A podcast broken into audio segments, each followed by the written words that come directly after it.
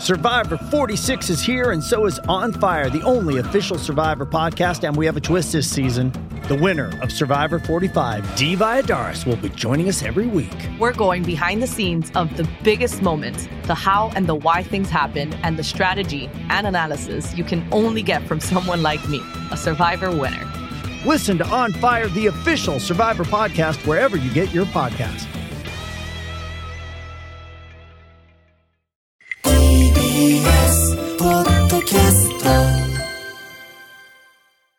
日本全国8時です生島淳のまとめてスポーツお話をいただくのはスポーツジャーナリストの生島淳さんですおはようございますおはようございます。おはようございます。赤荻さん、大変じゃないですか、ラビットの実況って。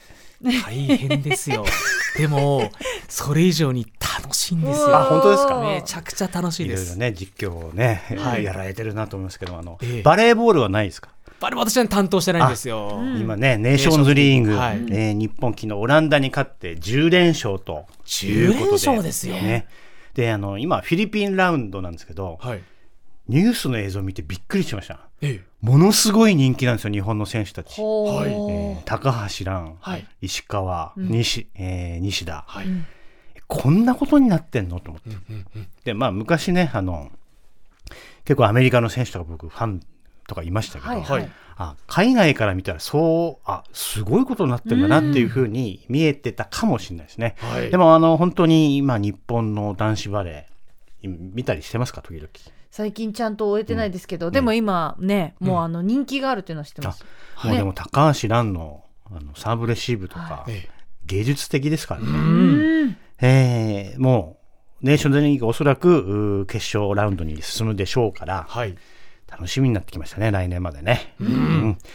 えーそれとですね、あと、はい。ちょっと脱線しますけど、昨日北村さんと、はい。まマムちゃん寄せ、はい。TBS、えラジオはい。おなじみの寄せに行ったら、あの、北村さん、僕の3列ぐらいあ後ろに座ってたんですけど、そうそうそうはい。うん。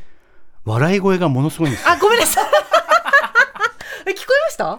わかるよ。あ、そうなんだ。あこれは、あの、笑い屋になれるなと思いました。笑い屋で食ってきますあ、よ。本当ですか？じゃあちょっと食いっぱぐれないかもしれない。もう言い方というぐらい素敵な笑い声が。あ、でもあの、一緒に見てたら多分楽しいと思います。あー、あの嬉しいな。麻痺して笑わない人もいるんですよね。ええはいはいはい見すぎてて。はいあまた同じネタだとかって。はいあ本当に楽しんでましたいや、もう楽しかったです、本当に。今朝も笑い声を届けていきましょう。はい。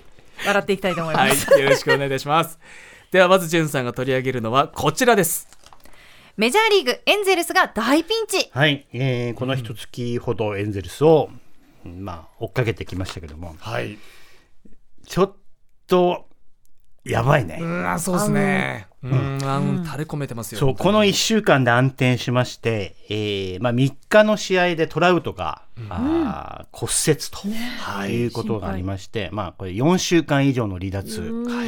で、えー5日のパドレス戦、大谷も指の不具合で、まあちょっと明らかに休息出てなかったですもんね。はい。えー6回途中で降板で、えーオールスター戦も、えー打者のみで、えー出場ということで、まあ、二刀流期待されている方もいらっしゃったと思いますけど、はいエンゼルスとしてはもう、出す余裕ないですよね。投げてもらっちゃ困るみたいなぐらいの感じですよ、本当に。ネビン監督もそうでしたもんね。そう。そう。あの、うん断ったはずだとかで言った、その後ね、ちょっと撤回してましたけどね。あれまだ言ってないかみたいな。で要はあのオールスター明けにアストロズとの試合が待ってるん。で、これには登板してもらわないといけないということで、えー大谷も中9日から10日ぐらい空くんで、まあ、指の具合も改善するだろうということで、まあ、本当に余裕がない状況になっていて、はい。でパドレスね、まあ、ダルビッシュも体調不良で投げてませんでしたけども、この3連戦、11得点に対して23失点。エンゼルス23失点ですか。これはちょっと厳しいですね。で、この陣容では7月末までサバイブできないかもしれないですね。それで今、えー地区優勝争いでいうと、はい。レンジャースと6.5ゲーム差、ワイルドカードでも3.5ゲーム差と、1週間に1ゲームずつぐらいちょっと離されていってる感じなので、まあ、そうなると、はい。優勝戦線脱落、うん。大谷来季のユニフォームがどこなんだみたいなことにもなりかねないんですけどもね、はい。そういう心配まで一気に発展してきたなというふうに思います。はい。で今日からドジャースとのあ今日そうね、ドジャースとの試合なんですけれども、はい。ええまあ、マイナーから上がってきた選手がどれだけ打てるかとか、トラウトの代わりがどれだけつかあ務まるかみたいなところが一つポイントになってくるんですけども、はい。最大のピンチを迎えましたね。だから本当に1週間で状況って変わるんだなと思いました。えー驚いてますけれども、まあ、大谷の個人記録のことも考えても、やっぱりチームがはい。頑張ってることがモチベーションになるから、はい。個人記録だけ追うのは厳しいんですよね。えーということで、まあ、オールスターでリ来週リセットされますけども、まあ、はいドジャース戦をぜひ注目していただければなというふうに思います。はい。続いてはこちらです。バウアー選手、斉藤隆コーチ、青木宣親選手を取材してきた。はい、えースタジオに持って入るの忘れましたけども、今、あ木曜日売りのナンバーで、はい。えーエンゼルスの大谷が、あのーおサイ・ヤング賞を取れるかどうかっていう、そういう特集だったんですけども、はいえーバウアーが今来ましたね、ありがとうござ届います。はい。届きました、えー結構あの、ブルペンから出てく感じのかっこいい。表紙大谷選手ですね、えーいい写真ですけども、僕はあのバウアー、えーの写バウアーに取材したんですけども、はいまあ、あ DNA の。いい人でしたね。はあ。いい人でした。バウアーの写真はね、あのフォトグラファー、カメラマンの方が、はいうんこれ、フィルムで撮ってたんですよ。あ、なんかちょっと雰囲気あるなっていう。写真。違うよね。ね。柔らかいよね、そうそうそうそう。仕上がりがね。それはいデジの、デジタルのキッとした感じじゃなくて、少しソフトな感じのね、えーとってもいい写真に仕上がってるんですけども、はい。えーバウアーはあの投球は科学であり芸術だっていうふうに言ってまして。はい。練習とかキャンプとかブルペンは全部科学でこういうふうにしていけばあー登板日にはこういう状態で上がれるっていう、まあ、方程式を書くようなものだって言ってました。ただ一旦試合が始まるとそれは予想ができないことなので科学では対応できなくて、なるほど。そこにアーティスティックなセンスが必要になるっていうことをあの普通に言ってましたね。淡々と話をしてまして、えーそれでまああの頭脳が武器だっていうふうにブレインっていうふうにね、言ってまして。すごく興味深かったですね。かなりこう論理的と言いますか、そうですね、はい。あの物理とかが好きだったらしく、うん高校時代にあの彼野球すごいからはい。有名人なんですね高校の、はい。ただお昼ご飯カフェテリアに入っのなんかトレイを持って入っていくと、はい。そのテーブルから一人もあの誰もいなくなるあ全ての人が消えてしまうというえ？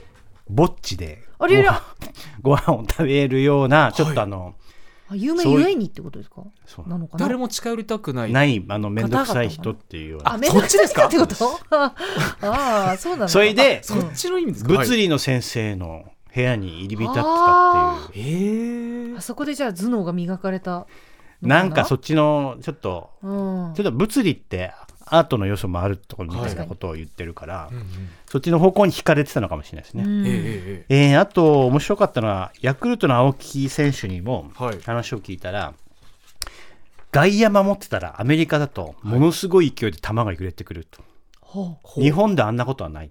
外野フライが外ですね野フライが、はい。多分うはい。空気抵抗が大きいんだと思ってあのボールが不具不具合みたいなボールもあるから。へえ 縫い目が荒いとか。はあはあはえー 斉藤隆コーチが言いました。あの、はい。斉藤隆コーチにも、インタビューされてますえーインタビューしたんねですけど、えあの審アンパイアからボールを受け取ると、はい。なんじゃこれってボールがあるって言ってええびっくりするって日本であんなことはないっていうようなことを言ってましたんでそれだけ空気抵抗が大きくなって外野守備も難しいし斉藤コーチの場合はスライダーがスイーパー的に曲がってたのかなっていうことを言っていて、えまあちょっとあの野球の勉強になると思いますのでちょっと拝見して拝読していただけたら嬉しいです。面白いと気になりますね、では続きましてはこちらです。テニスのウィンブルドン注目ポイントをまとめて。はい、あの僕はあの皆さんに夏の甲子園とボストンのフェンウェイパークとウィンブルドンに行けるものなら行った方がいいよっていうふうに、えーいう場所なんですけども、はい。えーウィンブルドン始まってまして、えーまあ、ジョコビッチが何かと日本ではまだね、えーニュースでは大きく取り上げられますけども今大会第一シードはアルカラスというね、スペインの若手選手なので、こちらもぜひ注目していただきたいと思いますけれども、僕の願いとしては、まあ、決勝でこの対決見たいなっていう気はします。ただ、アルカラスってスペインの選手なんで、クレーコートが得意なので、芝ではジョコビッチがやはり有利かなっていう気はしてます。まだ2人とも勝ってますね。はい。えーで、女子は、えーシフィオンテクってポーランドの選手は第1シードで、はい。えー全仏連覇しましたし、今はあのちょっと格が上になってきてるかなというふうには思います。で日本勢はね、えはい2回戦に綿貫選手がうーん登場してたんですけども、ちょっと敗れてしまったということで、えー日本勢は残っていないというところなんですけど、あの島袋翔選手、初めてウィンブルドン登場したんですけども、第2セットに観客が乱入してましたね。本当これそうですね。ねまあ、ウィンブルドン本当いろんなことがあって近いんで、観客席と。うんはい。いや、困ったもんだなと思いますけど、この前、あの、陸上でも、はい。ヨーロッパの方でゴール前に、観客、環境活動家が飛び出しちゃって、危なかったですね。危ないし、あの迷惑ね、横断幕と言いますかね。そうそうそうそう。出してましたね。走ってくるところの前に。ヨーロッパは観客席とトラックとかが近かったりするんで、はいまあそこが面白いところなんだけど、うんこういうリスクも飛び出してきたっていうことで、いやーちょっと大会の運営が非常に難しいなっていうふうに、えーフェーズに入ってきてしまいましたね。あとあの、全く打足なんですけど、はいアンドレ・アガシとシュティフィ・グラフはまあ夫婦なんですけども、はい。息子、はい。ジェイデン・アガシって言うんですけど、ええええピッチャーなんですよ。え？ピッチャー？ピッチャー。南カリフォルニア大学のピッチャーで、はい。ほう3年生なんですけど、はい。一応ドラフト候補で、えーメジャーリーグのドラフトって20巡目まであるんですけど、はい。それで引っかかるかどうか微妙だなっていう人なん、あの、選手なんですけど、はい一応あの、アガシの息子がドラフトされるかどうかっていうのは大変注目されてます。ジェイデン・アガシです。テニス、テニスじゃなくて野球なんです野球なんです。えーちょっと僕は期待してるんですけどね。はいちょっ。と気になるワードを残してお時間となってしまいました。はえー日本全国8時です。生島淳のまとめてスポーツでした。蓮見紀之まとめて土曜日